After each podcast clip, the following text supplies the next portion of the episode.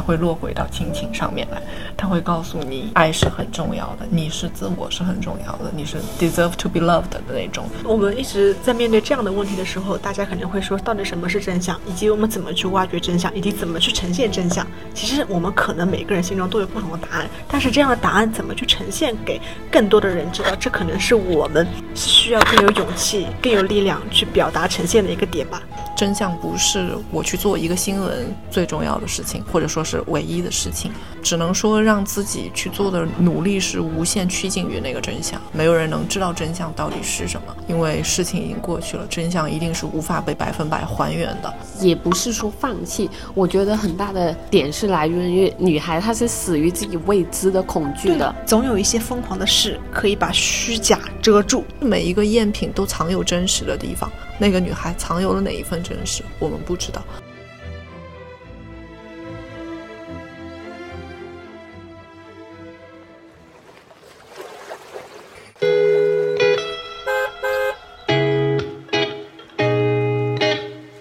欢迎乘坐码头巴士，我是旅程记录者斯嘉丽，我是生活观察家陆以山，我是未知探索家 OK 海伦。让我们即刻发车，驶向城市。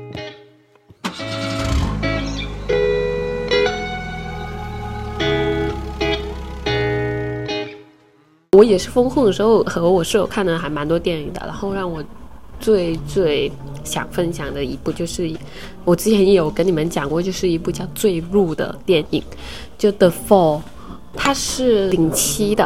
然后它是属于是那种剧情，然后喜剧类型吧，然后还有一点奇幻的。那个演员就是男主嘛，他是在里面拍电影，他是一位特技演员，然后他在拍戏的途中，然后就是呃受伤了，然后。导致那个腿部接下来就不能去行走，瘫痪了，失去知觉。在修复的过程中，他其实已经万念俱灰了。刚刚提到他是一个特技演员嘛，他又瘫痪了，那其实他完全这一条路就不能走了，就电影这条路。然后，所以他就很想去轻生。然后后来他在医院里认识了一个小女孩，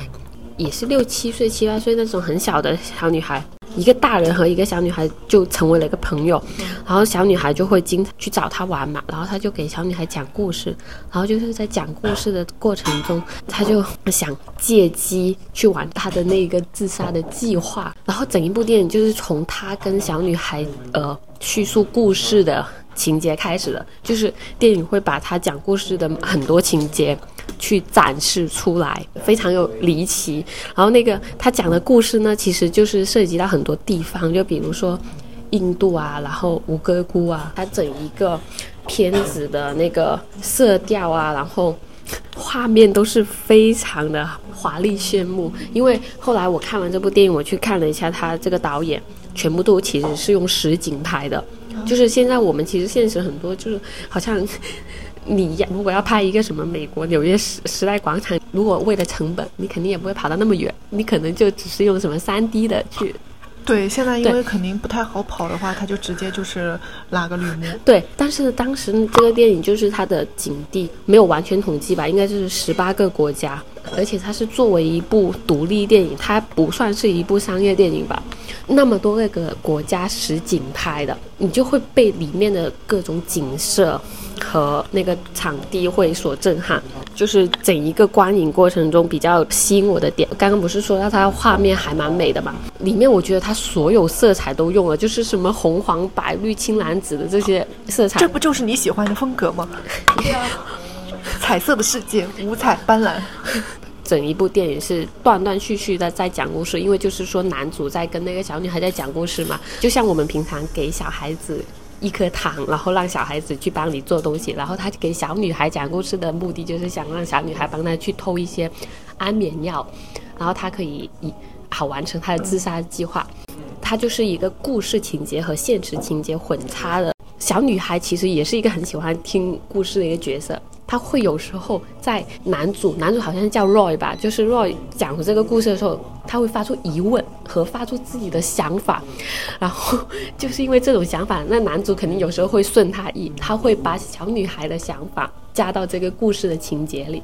然后就会跟这个故事情节就会根据就是当事人就听故事人的意愿做出改变和调整，然后也是。非常的奇特的。然后后来就是小女孩也是帮他偷足了足够的安眠药，然后他可以自杀了。但是就是后面有一次意外的时候，小女孩去帮他偷安眠药的时候，小女孩爬进那个药柜的的时刻，就是她是搬椅子嘛，她就摔下来了，摔下来，小女孩像是摔断了。手还是什么的，然后要紧急做手术。到后面就是因为小女孩也摔断了，然后她的那个安眠药也偷够了嘛，就大家可能要到到一个走向结局的呃片段，然后就在走在那个结局的片段的时候，就还有一个故事的结尾，就是男主讲故事的结尾。那个故事的结尾就是他也是有一点点复仇的成分在里面的，他就是去复仇了。为什么他要复仇呢？因为他不是说他摔断腿了吗？他本来是在现实中是有一个白富美的女朋友的，但是因为他摔断腿了，女朋友被他剧组里的另外一个男演员给抢夺，就是抢去了，所以他就觉得人生更没有希望了。所以在故事里，他可能复仇的就是要向那个抢他男女朋友的人复仇。嗯，然后复仇的时候，他们就一番打斗嘛。其实整一部片电影你都可以看得出来，男主虽然很想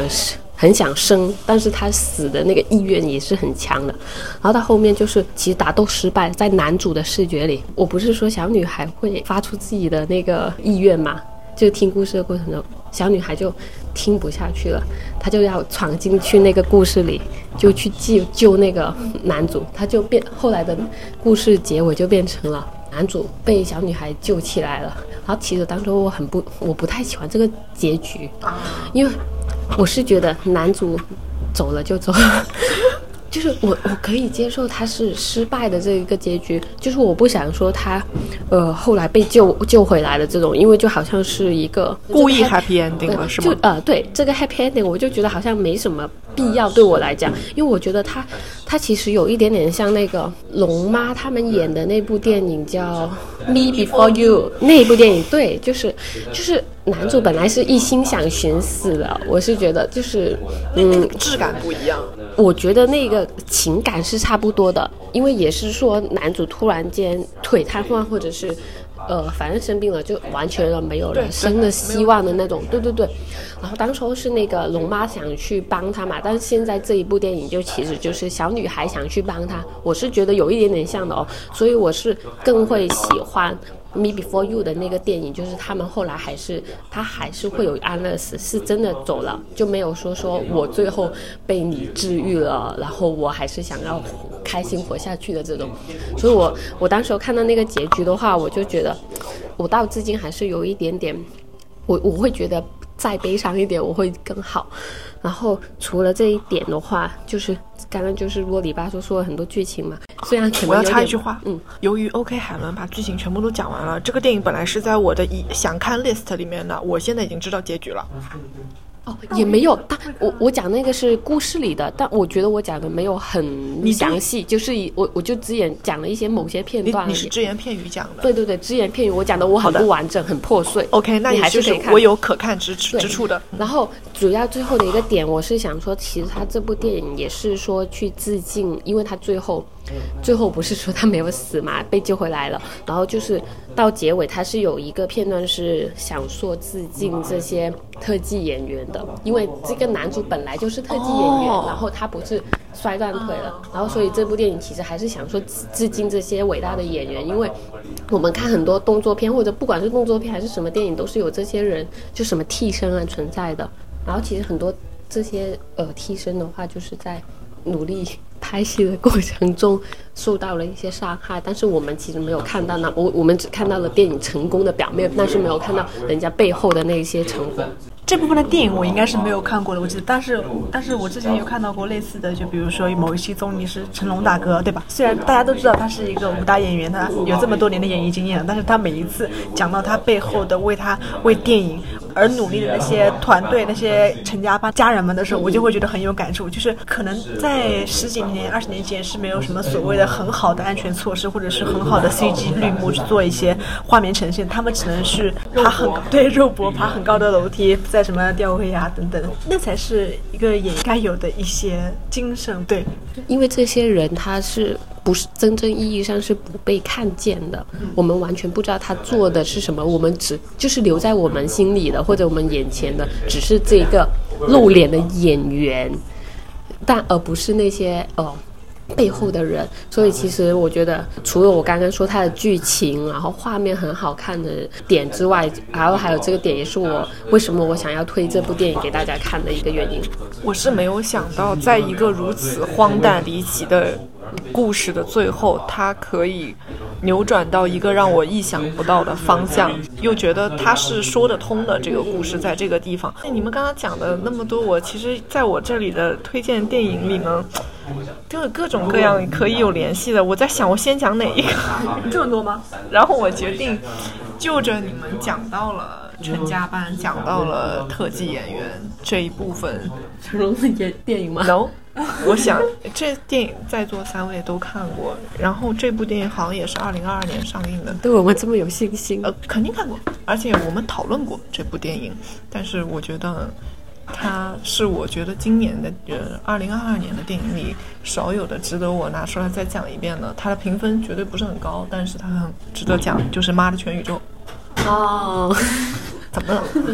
怎么了？没有。因为您继续，就《瞬息全宇宙》是嗯杨紫琼姐姐演的嘛？那因为我觉得杨紫琼在演完这部电影的时候，她自己在接受采访的时候，她就说过这部电影是我等了很多年的本子。我当时在想，我以为只是简简单单就是等了很多年，觉得这部电影很值得。那她当时等这个电影是为什么呢？她就说，因为这么多年，她就是作为好莱坞打星出来的嘛。那她被人认识、被人看到、被人嗯称赞，都只是因为简单的他的打击。但是他想要告诉自己的家人也好，或者说他想要去给自己的亲朋好友，因为了解他的人去为自己证明的一件事情是：我不是一个只会没有情绪的打斗机器，我是会演细腻的哭戏，我是可以有更丰富、更层层叠叠的感情戏的这样子的一个演员。就是让我呃让我在看到这个他采访的背后的故事的时候的一个比较触动的点，然后我也是觉得说，之所以想讲讲他，是因为今年的爽的能让我看完一瞬间就觉得很爽的电影其实很少的，因为今年的嗯二零二二年整个就是过得比较沉重的嘛，那嗯当中让你觉得看完就酣畅淋漓的二一年的电影是库埃拉，就是库伊拉，嗯。二二年，我记得《苦力亚》是我跟你在电影院看的吧？拿来吧，你是我跟斯嘉丽在电影院看的，是我们真的。Anyway 啦，好电影。对，就是我是觉得，就是这两年的这种爽的电影其实是很少的。然后我觉得它算是一个，而且我觉得继漫威去写多重宇宙之后，其他的那种写多重宇宙的很少再有我一下子觉得很触动的电影。但是我觉得《妈的全宇宙》做到了。我觉得他那个上下切换，然后包括嗯，杨紫琼真的去在各个平行宇宙里，包括他的女儿，在各个平行宇宙里去扮演不同的角色，他每一个角色他都立住了，他去讲好了这个故事，讲好了一个亚裔的家庭去在美国的社会里如何要站住脚的这样子的一个故事，他。哎，它肯定不是完美的，它这个里面被诟病了各种各样的问题。但是我觉得它作为嗯今年的一部令人觉得很爽的这个电影来说的话，我是觉得它是值得拿出来看一看的。而且包括到了最后，你还是会发现中国式的、亚洲式的这种教育里，它会落回到亲情上面来，它会告诉你。爱是很重要的，你是自我是很重要的，你是 deserve to be loved 的那种，然后其他东西都是不重要的，它会回归到家庭里去，让你重新回到温暖的怀抱里，这个落脚点。在我眼中是非常忠实的 happy ending，因为是亚裔嘛，华裔嘛，所以他们有的时候在一起，比如说，嗯，杨紫琼碎碎念的时候跟她老公在一起，哎呀，爸爸要过生日了，怎么怎么样，我们赶紧准备吃饭吧，是吧？还店也打嗯，提前一天开了，哎，这边东西打不答应好啊？就是那种感觉，虽然是碎碎念，但是我觉得就是我们身边每天都发生的事情啊。我们的爸爸跟妈妈说，你垃圾袋套不套啊？衣服洗好了，赶紧去晒啊！就是我们之前也看到的那些小点子嘛，所以我就会觉得。瞬息全宇宙，我反而是能感觉到是温暖，就是它的温暖感是带爽快感的。它的那些服装啊、动作啊，包括场景的切换吧，是很妙。但是我会觉得最后他情感的那个深处是更能打动我的一个点。包括他女儿最后还是希望妈妈跟爸爸能够去多关心关心他，这样一个点，我会觉得对，还是蛮舒服的吧。就是也没有说只是看那些 CG 啊，只是看那些场景的切换。就是在天马行空的同时，它是讲了一个很温暖的故事。但是我其实印象里的结局当中，那个有有一个有一个平行宇宙，那个他那个女儿死的好惨，嗯就是掉出去了，嗯嗯嗯那个还是蛮蛮蛮惨的。他应该是会拍二，我觉得。因为我记得我们之前是不是有也有讲有提过就提到过提到过这对，个。我还记得我们当时好像是说，我选了一个我最喜欢的一个宇宙，就是它俩都是石头的那个宇宙。石头应该是所有人都最喜欢的宇宙，在一个绝对安静的世界里，不要不要说眼神交流。那个片段被很多很多人拿出来有在讨论过嘛？因为我觉得就是，主要是那个地方你不会想到它突然出来一个宇宙是这个样子的，就是让人让你觉得很意外的一个地方。就我们刚刚说那么多，有爱情片，有亲情片，然后我发现你们有一个领域没有说到，就纪录片。So sorry，纪录片 recording 的那个算吗？他那个我觉得算剧情片，对对吧？对，那我对剧情那我纪录片没有算在电影里，sorry。我觉得纪录片自成一派。OK，你该不会要说那个火山什哦，么之没有没有没有恋那个？那个那个没有，不是不是，因为我就是我当时也是在。对年终的时候，中间的时候啊，中年终的时候看了一部韩国纪录，Yes Middle，还看了一部韩国纪录片，对，又是韩国的，然后它叫《那天大海》，它是一八年就有了一个纪录片，然后豆瓣评分我觉得还蛮高，是九点三分，是有不是蛮高，那是非常高。对 对，就是我觉得在现在的我的那个想看的影单里面是最高的一个，所以我就把它拎上来先看掉了。然后他那部电影其实根据当时韩国世越号那个事件所进行了更有理有据的这样的一个影片的呈现吧。它是由郑宇盛来配音的，因为本身演员郑宇盛他就很关注这个事情，他就说好，我来无偿来给这个电影做一个配音。纪录片，这个纪录片做一个配音。对，其实它这个电影主要就是说，根据世越号的沉没的原因进行了一些科学的分析记记录嘛。对，从那个黑匣子啊，包括一些比如说，呃，目击证人、乘客，或者说有那个物理博士等等，这是很多很多的人群进行了一个比较有专业性的分析。然后呢，它其实整个电影并不是说单纯的我提出质疑，它而是以我发生过的很多很多的事实为依据，然后进行了一个完全的全新的世越号的纪录片。然后呢，当时我记得里面有很多很多的场景是，比如说目击证人在被询问的时候，他是被逼着说去篡改我的证词的，但是呢，他背后的原因是什么呢？我们不得而知。首先，我觉得这个影片我很喜欢的一个点是，我觉得他很理性的、客观的去分析了很多很多原因，它是这个纪录片由浅 sorry sorry，由浅由浅。由浅入深的去分析了一下。我可能发生了些原因，而且我不是说单纯只是我一些猜测，我是通过理论数据的，比如说它的 AIS 数据为什么会空缺，我那个前七个小时为什么没有救援队在场等等，AIS 数据是什么？就是一个专业的数据啦，你不要问那么深。他自己也不知道。就当时当时纪录片有这样的一个数据，可能就是根据比如说航海的一些 Airline。no no 是 AIS 数据啦，AIS 不是 ALS。哦、s o r r y 它的整个还原度是非常高的，是直接做了模拟了一个海上的情况，以及那个世越号的船进行了一个还原，所以我觉得它的那个 CG 感是做的非常让人震惊的。然后它整个影片一直在那个抽丝剥茧，然后再反复的推敲。其实，在影片的最后，主创团队已经抛出了一个答案给我们的观众了，但是呢，一对我现在帮帮路易三稍微补充一下这个延伸的小知识，AIS 就是自动识别系统。Automatic Identification System，、好就是是安装在船舶上的一套自动追踪系统。对，就是可能说在检测数据啊、距离啊等等，这些都是统称为 AIS 吧。OK，go on。Yes，到了呃纪录片的结局，主创们丢出了一个答案。对，其实他已经有一个答案丢出来，就是他那个是左边的那个锚是碰到了周边的礁石，所以导致了船体沉没。但是他没有把这个答案说强加给我们的观众，说这就是我想我推出来的答案，并没有。他只是说我们都是这样的猜测。他其实更多的是想让大家去关注这样的事情，并且说关注我得出来的这个结论，并且让大家或者说让整个社会去反省这个事情为什么去发生。这个是我觉得纪录片它成功，并且我愿意再去看它第二遍的这样的一个原因。请问上海风控可以出这样子的一部电影吗？所以这就是一部为什么纪录片吗？对，所以就大家都说，你要想想当时候出的那个回顾年度事件，不，no no no，回顾年度事件的那个呃回顾片都下了，就四零四了。嗯哼，对，就是我们一直在面对这样的问题的时候，大家可能会说，到底什么是真相，以及我们怎么去挖掘真相，以及怎么去呈现真相。其实我们可能每个人心中都有不同的答案，但是这样的答案怎么去呈现给更多的人知道，这可能是我们是需要更有勇气、更有力量去表达呈现的一个点吧。我有一个问题，就是你看了之后，你的答案是什么？我的答案应该就是，你相信他的答案吗？我还是你有自己的答案？首先我没有去，我没有那么多的力量和知识去支撑我有更多的猜测。所以你是 believe on this 的也我是目前来说，我看下来是我是我是可以相信主创团队呈现出来的，因为如果没有看这个电影之前，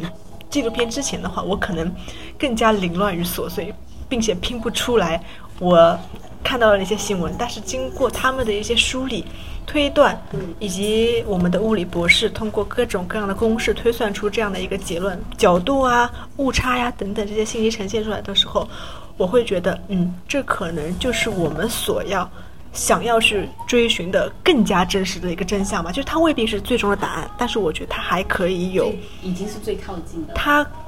对可以算是最靠近，我觉得它还可以去更值得我们去关注这个事情，不是说，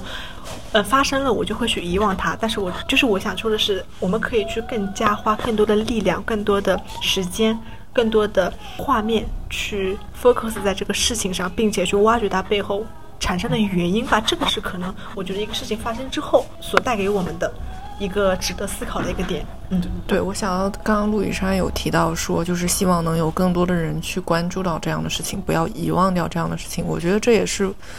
呃，为什么会有传媒和媒体的存在的原因之一。因为我记得，你传媒学院或者是新闻学院的老师一定会跟你讲的一句话，可能就是真相不是我去做一个新闻。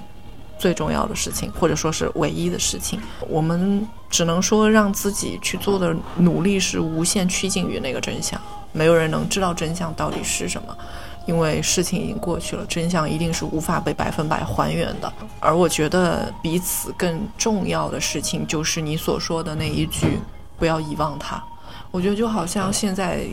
所有的事情都放开了，然后我们一下子变成了看上去自由的人。人们转瞬即逝的，就是忘记了自己四月是怎么待在家里的，这是可怕的事情。就是人们一瞬间好像就忘记了一年前的自己是怎么生活的，这是让我觉得更为可怕的事情。就是我觉得，也许当每一个人亲身经历了这个病之后，最好这个病留下了一点后遗症，才能让他永远记得。这些事情真实的发生过，我觉得这好像就是有一种上天冥冥之中的那种注定，你们必须每一个人都亲身经历过，然后我要在你们身上留下一点后遗症，对我要让你们永远记得这个事情存在于你们身上过，而不是我走了就没有了。那些苦难我们就是经历过了，我觉得包括失月号没有得到最终的解答，没有得到真相，在船上离开的人的家人永远。这一生都会去追求那个真相，也许我们身处在这个地方也是一样的。我们可能自己经历过的那些，也许再过一两个月就不会有人记得的事情，我们要记得，我们要永远与之去做一个对抗，去记得自己身上经历过的那些事情。对，所以不管是瑞丽，还是乌鲁木齐，还是上海，或者说等等其他其他发生的，或者正在发生，或者以后发生的所有所有的事情，不管是好的还是不好的，我们都要去花时间、花力气去记得它。不是花时间、花力气，我觉得当你去记得这个事情的时候，是一个本能。我认为我们需要做的是用我的本能去记得那些东西，但是人太容易遗忘了。即使我们今天坐在这里聊了这么多，可能过不了多久，世人就会忘记。二零二二年四月的上海，没有人会记得，会有人反思吗？如果有人反思了，那些声音会被听见吗？可能不会。就我觉得这个是悲哀的地方，就是你看到了这个十月号的纪录片，我们也许看不到同样版本的中国的纪录片。嗯、是的，是的，是的。所以我就会觉得，如果说大家想要从某些事情上去找一些共鸣的话，十月号那天大海这个纪录片可能是一个不错的选择。我觉得挺棒的，挺棒的。我本来想说不要那么沉重，我们是就轻松一点，对，轻松一点行。但是后来我想想。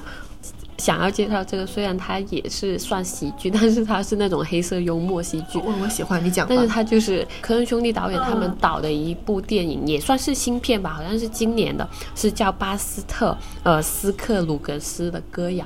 我有点长，加入收藏夹了，还没有，嗯，没有。然后因为这对兄弟导演的都是那种黑色呃幽默，然后存在主义比较强的那种的嘛。然后他这一部电影的话，它其实一整部电影是有，它是分成。六个小篇章的故事的，它这个小故事都是发生在那个美国西部，然后是都是讲述西部里发生的故事。然后它不是有六个嘛？第一个是就是我们的电影名，就是巴斯德斯克鲁格斯的歌谣。然后第二个是一个地点，它的故事情节是他去洗劫银行，然后洗劫银行被人抓住了的一系列故事。啊，因为这个故事对我来讲，可能我不是说太大影响嘛。然后第三个故事就是饭票，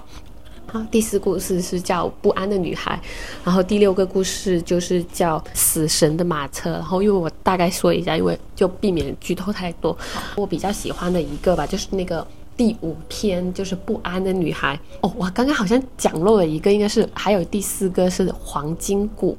刚刚是讲漏了，所以我再补一下，但是我还是回归到我说我比较印象深刻那个第五个故事《不安的女孩》。然后为什么我会觉得这个故事比较深刻呢？因为我想，这个故事其实是有一点爱情，就是它是爱。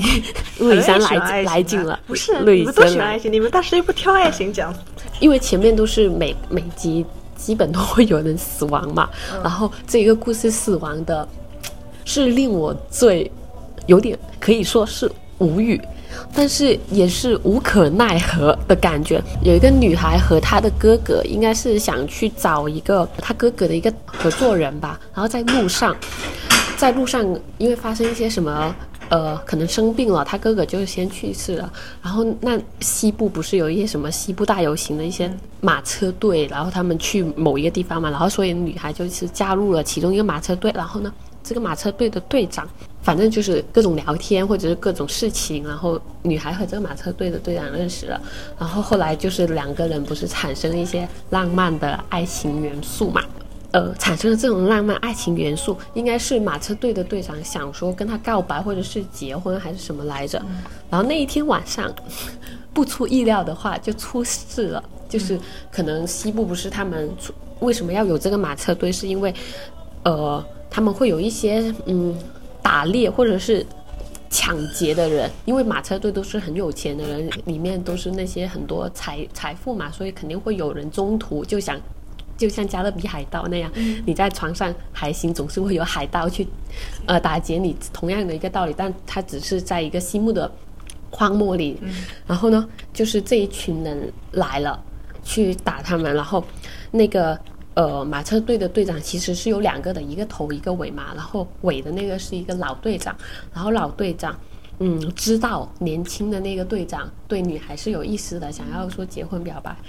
然后他也没有说什么，因为他其实他如果跟他表白了，他可能就要离车离开车队了。我们就会以为那个老车队的队长想把女孩杀死，其实也不是，老队长还是想说。保护他的，然后就是因为遇到了那个抢劫的人，他老车队的队长想去把他们打，独自一个人去把他们引开，然后刚好女孩子呢，就是不知道去追他的宠物，就去了那个荒漠，被那些抢劫的人发现了，然后老队队长就为了保护他，就跟那个女孩说说了一堆事情，你的接下来要怎么做？你说你先躲着，我来对付他们。他说如果你看到我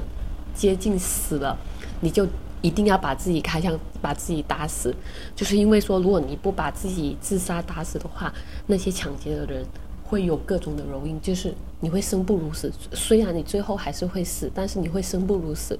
所以就是你还不如自杀。就跟他说的这一堆的东西嘛，就让他做好准备。然后后来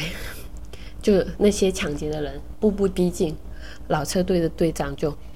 跟他们搏斗嘛，搏斗了之后，搏斗了一番，女孩一直都是躲着看着这一系列的嗯情节发生的。她后来看到一幕，就是看到老老队长被一个那个抢劫队的猛士给干倒了，嗯，她以为老队长要死了，老队长其实是没死，他是假死，他是把那个人给 对，把那个人骗过来，然后再反击的那种感觉嘛。那个女孩不知道，她以为他要死，他就把自己给自杀了。然后后面就是老队长已经把这些人全部给赶退了，然后老队长回来叫那个女孩出来一起回到大车队的时候，发现女孩已经就是吞吞枪自杀的那种。绝望。对，一整个故事就是你不知道说什么，因为好不容易那个老队长把那些人都去打退了，然后一回来发现后面就是一个 happy ending 了，然后你发现女孩就是因为太过紧张，然后以为老队长死了，他就自己吞枪吞枪自杀了，然后。他相恋的那个年轻队长还在另外一头带着车队，他不知道发生这种事。本来还想说大家结束带完车队就一起结婚，就是新的生活嘛，就是一切都是一个完美的结局。然后就在这一刻，他就自己自杀了。我想到了那个电影《迷雾》的结局，就是男主角带着那个女主角和孩子，嗯要逃离那一一片迷雾嘛。但是他们到最后发现，他们逃不出这片迷雾的时候，只剩下一颗子弹了。然后，要么就是这个男主角自杀，留这个女主角永远在这个迷雾中逃亡。嗯但你不知道你要面对什么。嗯要么就是男主角用枪把这个女主角打死，他一个人在这个迷雾间继续逃亡。嗯他决定选择杀死这个女主角，他去逃亡，因为你他们那个迷雾需要面对的是未知的恐惧和怪物嘛，他不想让这个女孩一个人去面对这个怪物，但。就当他去把这个女主角刚杀掉的时候，美国的救援队来了，来，嗯嗯嗯，对，然后他走出了车子，痛哭。我觉得是一样的，人先放弃了自己，上帝没有放弃你，但是你先放弃了你自己。但其实也不是说放弃，我觉得很大的点是来源于女孩，她是死于自己未知的恐惧的，就是这种未知的恐惧让她自己杀死了自己。主要是她也不知道那个人会死会是假死，对对，就是是一样的，就是对对，就是这种，你你先放弃了希望嘛，你自己先自我放弃了希望。他六个故事里有几个故事其实会更加印象深刻的，把一些现实或者是人性描写的更生动淋漓嘛。但是我还是觉得这第五个故事是让我最无奈的吧。就是真的是死在自己的一个未知的恐惧里，而不是说其他的什么可视化，或者是你会知道会发生的事情。是的，你刚刚一讲到这个结局，我立刻想到了那个迷雾的结局，就一个自我的放弃，真的是你最后面对到的就是是一种更大的绝望，留下的那个人面对着更大的绝望，留下的那个人以为自己即将拥有最幸运的事了，结果发现不是的。而且讲到他这一部电影，其实他最想说的一个点就是人终有一死的这一个点嘛。然后每一个故事是每个人的死法，可能是因为那样那样这样那样都不一样。嗯，你就会想到你是不是真的？你如果人终有一死的话，嗯你死在自己一个未知的恐惧里，你会觉得很绝望。很亏。对，很，亏很亏，没错，没错。但是可能对于这个女孩而言，她在他当时对外界的认知里，已经只剩下这一条路，可能这个已经是他当时能想到的。不那么不那么悲惨的结局了，是的已经是他当时的那个所有的他自己自我认知中最完美，给自己最完美的结局了。他想，因为他已经无法再预知到更多的事情他，没有办法再预判到更多的事情了。世事难料嘛，这种东西就是很现实的一个事情啊。就是不管是小女孩还是老头，对吧？算老头吧。如果那个老老队长如果当时没有跟他讲说，我死了之后你一定要死，如果这样的事情他也没有说的话，那可能也没有后面女孩自杀这一件事情。就是情节的这设个做法，他也很科恩兄弟。对是确实很很科恩科恩，对对对，所以我觉得戏剧本身就是令人着迷的嘛，对不对？原来路易山的落脚点是戏剧本身也是令人着迷的，我是没有想到。那你们既然说到戏剧本身也是令人着迷的，那我这里有一个一定令人着迷的故事，是登堂入室。嗯 OK OK，位看过登堂入看过室看过，我有看过。对这个登堂入室这个名字呢，当时看到我在看电影的时候，我是完全没有想到电影是在讲这个故事。他用一个很荒诞的一个很荒谬的一个方式去讲了一个特别平凡的故事。这个故事呢，用电影里的最经典的一句台词就是：“我们总有方法进入到别人的生活。”他讲的是一个什么故事呢？一个文学老师，男的一个文学老师，那他有一个学生非常热爱写作啊，然后他收到了他写的这个周记之后，他看了，老师看了，觉得他非常的有写作天赋，但是同时这个男孩子写的这个故事当中的这些人物嘛，都是他们真实生活里的人，这个故事又非常非常的真实，老师就问你这是是周记还是小说？他说是周琦，你懂吗？然后呢，他就。迫不及待的想看到这个学生继续往下写，嗯，他是一个文学上不得志的一个老师，他自己曾经写的作品并没有得到世人的认可，所以他成为了一个文学老师。后来这个男孩子就继续写，继续写，每周每周这老师就沉迷看他的这个故事，然后慢慢的，这个故事中的角色开始出现他周围的人了，并且出现一些不该出现的故事了。伦理啊，与与伦理相关的一些故事了，甚至于慢慢的，这个故事当中出现了他自己的老婆，在这个男孩写的故事当中，嗯，啊，这个学生是见过他老婆的，是和他老婆有过更深亲密的关系发生的。哎，老师就说，你这是小说还是还是真实的东西？他说小说，他说小说，整个电影是用他的文学创作中的作品。穿插着现实生活中发生的事情，然后以至于，因为他去展现他所写的这些作品的时候，是用电影的这个画面去呈现的，配上他讲的这个故事，嗯，你不知道是哪个是真的，嗯，没有人知道真真假假掺合在一起，然后你不知道它是故事本身，还是说真实的发生了，导致这个老师走火入魔了，嗯，然后呢，他就。以为自己的这个学生和自己的老婆发生了不该发生的事情，后来他的老婆又对他产生了误解，说你你你你是不是？看你疯了，他疯了，你疯了，你你把你学生教育成什么样？你不要再看他写的作业，然后因为你为了看他写的作文，你不停的跑到其他人家里，或者是你不停的去影响到别人的生活，然然后我们夫妻之间的关系已经就是要走向破裂了，你都不管。但你就沉迷在别他写的故事里，你宁愿相信他故事里写的东西，你不相信我在家里跟你说的话，然后就开始这个故事整个就越来越疯，越来越疯，越来越疯，疯到了这个结局是有人受伤了，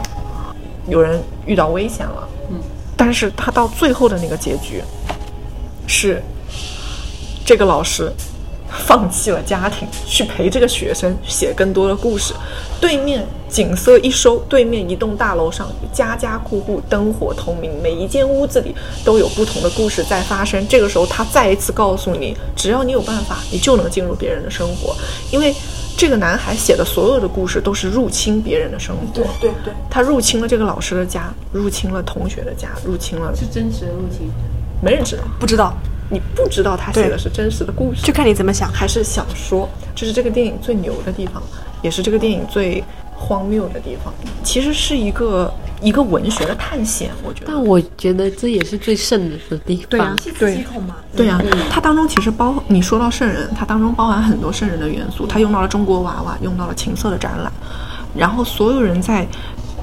藏在自己的这个自知之明下，他们去做了一场小说的文学的冒险。然后，这个终章在哪里？没人知道，但每个人心里都有一个自己的终章，这是让人毛骨悚然的地方。这也是我觉得这个电影最后叫登堂入室最牛的地方。嗯，就是登堂入室，入了别人的室，还是入你自己的室，没人知道。嗯，呃，我觉得这是我当时看完这个电影，我是觉得一下子觉得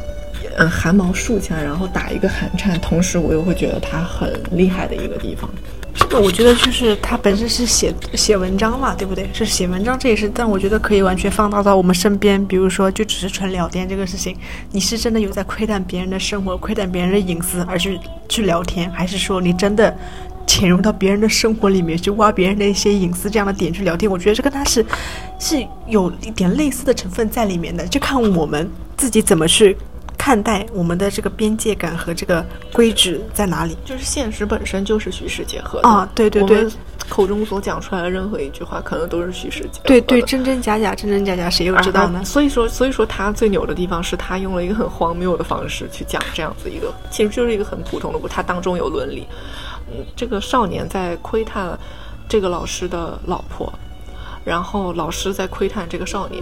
然后这个少年又反过来在窥探这个老师，到底谁在窥探谁，没人知道。嗯然后他不常黄雀在后。然后他们的每一个每一个支线里面又会有很多很多细细散发的点，然后就导致了这样的一个我们远看的话就是一个很令人害怕的一个这就走向疯癫了嘛，最后就是这样子。对，我觉得这个电影当时看完，其实这电影已经是很多年前的了，都不是是特别新。嗯，今年没看过特别新的电影。对对对对那那我介绍的那两部都比较新，对对对有两部都是二零二二年的，对对对。然后你说到这个就有点反转的这个影片嘛，对吧？然后我这边其实也有一个，也是我跟斯嘉丽一起看的，叫做《最佳出价》，它应该蛮老的了。二零二二年我心中的年度最佳。哦，我真的觉得太妙了。它其实剧情很简单，老头爱上了一个花季少女，然后呢，你把这个老头的身份一定要艺宣扬拍卖家、拍卖艺术家。顶尖艺术鉴别拍卖师，这很重要，这很关键。，对，其实我也是觉得，因为他这个前面的形容词把这个影片一下子逼格拉拉到了，对吧？也赋予了影片一个独特的一个艺术气质。确实，他功不可没。因为种种原因，他爱上了一个女孩子。老头一开始以为我遇到了爱情，我愿意因为这个女孩子放弃所有，甚至我为她画属于她自己的一个肖像，我并且我也愿意带她去看我的收藏室，那个收藏室价值连城，真的是可以这么形容的。因为他是一个刚才提到的那个 title，他是一个顶尖的艺术鉴别拍卖师。嗯，他在呃自己的这一生当中，他六十多岁了嘛，年纪很大，偷梁换柱，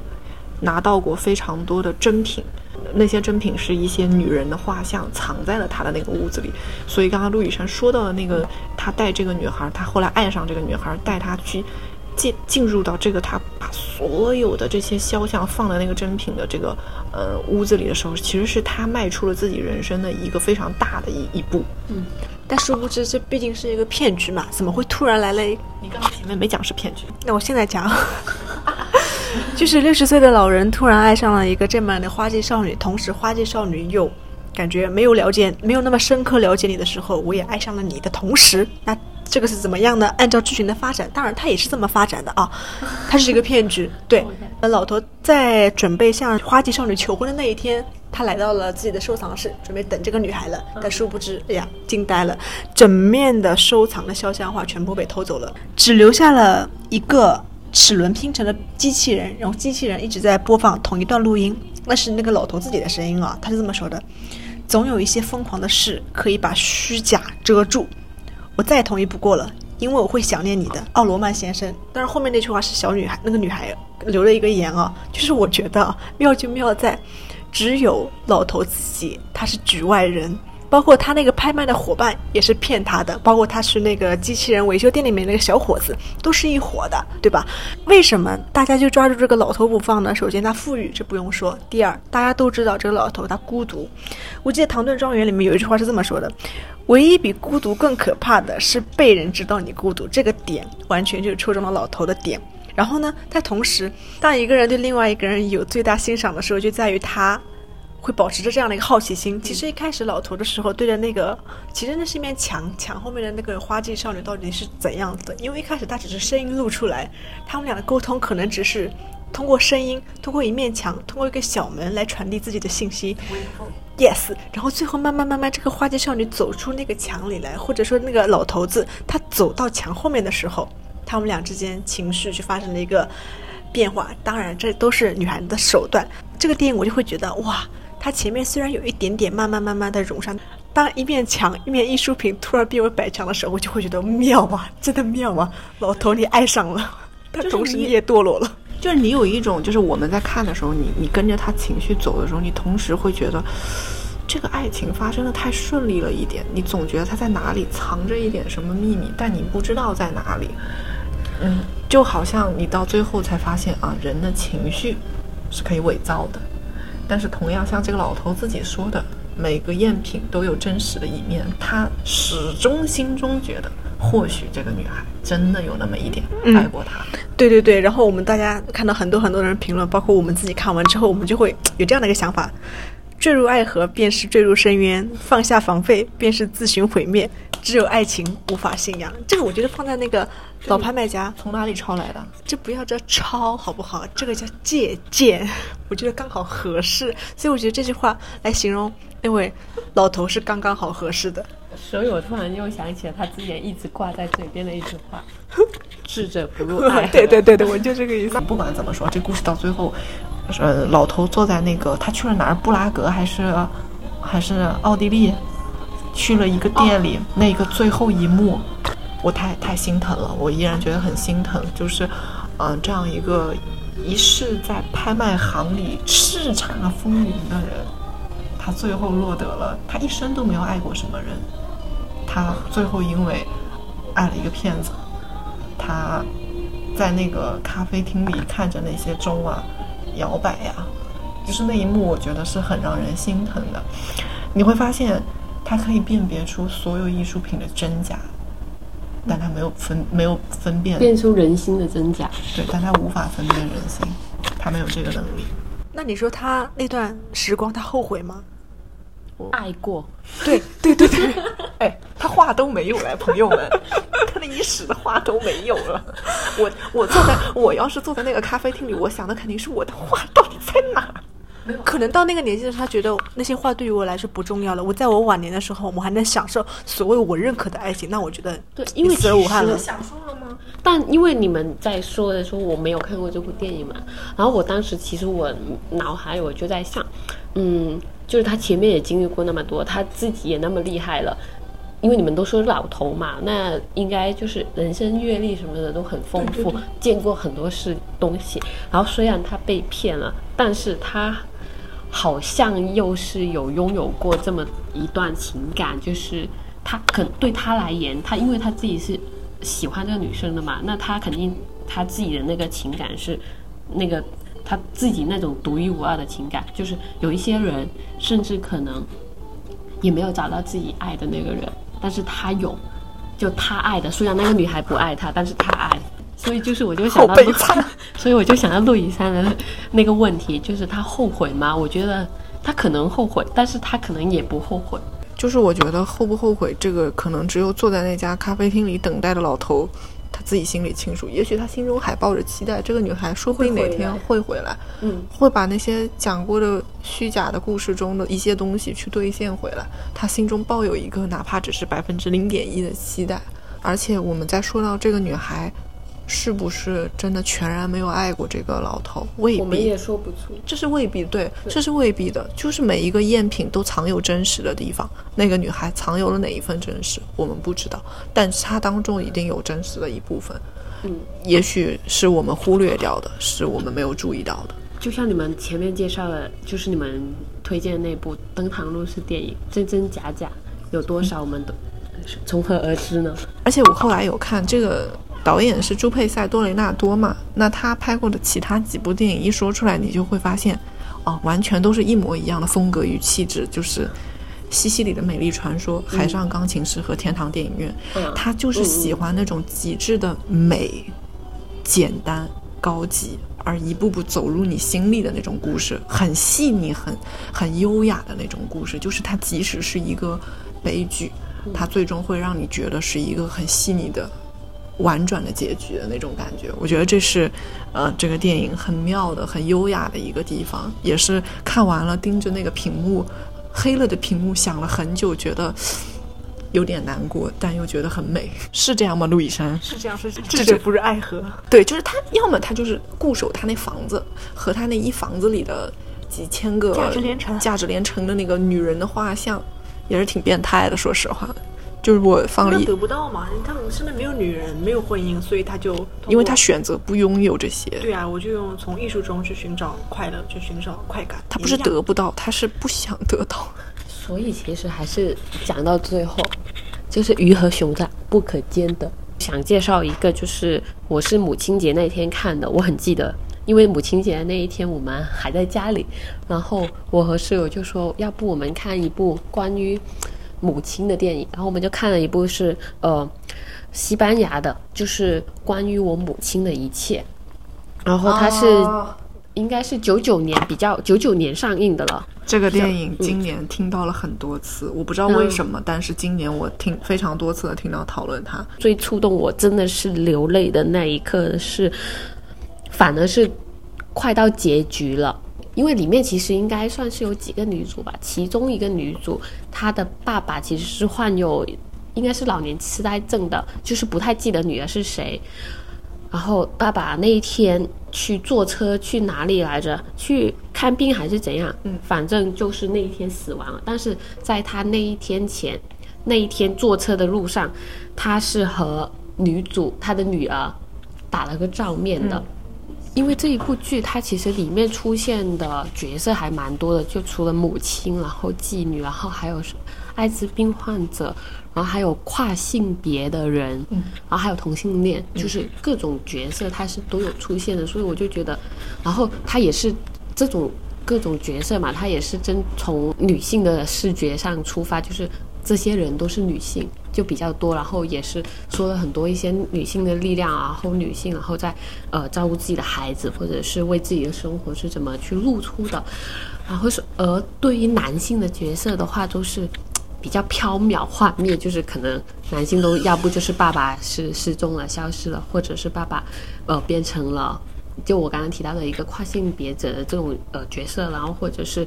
一些奇奇奇奇怪怪，或者是不太关心女儿的这种角色，但是到最后片尾的时候，我记得是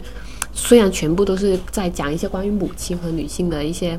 呃剧情嘛，但是我有一个片段我还是蛮触动的，就是有是提到爸爸的，就是一个老年痴呆的爸爸，他临死之前，他其实不记得自己女儿了，但是他临死之前碰见了女儿，不知道说了说了一句台词，但是我现在想不到了，如果有如果有。但是那那一句话，当时我真的是潸然泪下的。对，然后我希望如果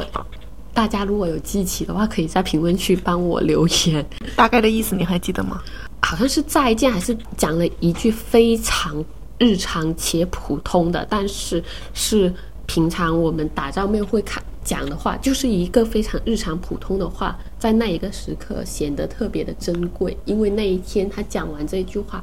他就去世了。这位爸爸，因为他爸爸是老年痴呆，他不记得女儿了。他对女儿说的这一句话虽然是很普通，我真的是忘记了。我现在到现在我还没有想起，但是我希望如果有看过这部电影的人，或者是有记得的，可以稍微帮我牵起一下我的回忆。嗯因为这部电影的导演是阿莫多瓦也就是拍《痛苦》与荣耀，对这部电电影的导演，也是陆以山最喜欢的导演。是陆以山曾经专门给他写过专题的一个导演。西班牙我最 pick 的优秀导演之一阿莫多瓦。所以陆以山刚刚在听的时候，就是虽然他没看过这一部，但是他跟可以跟上你所有的节奏。嗯，对，那因为这部电影，嗯，我觉得也算是阿莫多瓦的电影中比较经典的一部了。啊、然后也也在讨论母亲、讨论母爱的时候，有很多人去讨论到，包括你刚才讲，嗯，海伦刚才有讲到的跨性别者，那个应该是当中还起承转合中比较重要的一个角色，对所以我记得当时是，嗯，给了很多很多大家去思考以及去呃回看自己生活中自己的母亲的一些呃这种瞬间，我也觉得它是一个嗯很值得一看的一部电影。那我们今天其实已经分享了很多很多电影了。我是，嗯，其实我知道大家的 list 里面可能还有没有聊到的，可能还有更多自己觉得值得推荐的电影。嗯，我是没有想到在二零二二年，原来大家依然可以靠电影去续命，嗯，依然可以靠电影去给嗯我们很多力量。然后我依然会觉得说，嗯，即使每一年新出来的电影出优质电影的频次在变低，嗯嗯啊、可能能遇到更好的电影，呃的机会也在变少，包括呃我可能电影市场的回春也需要一定的时间去把它养回来，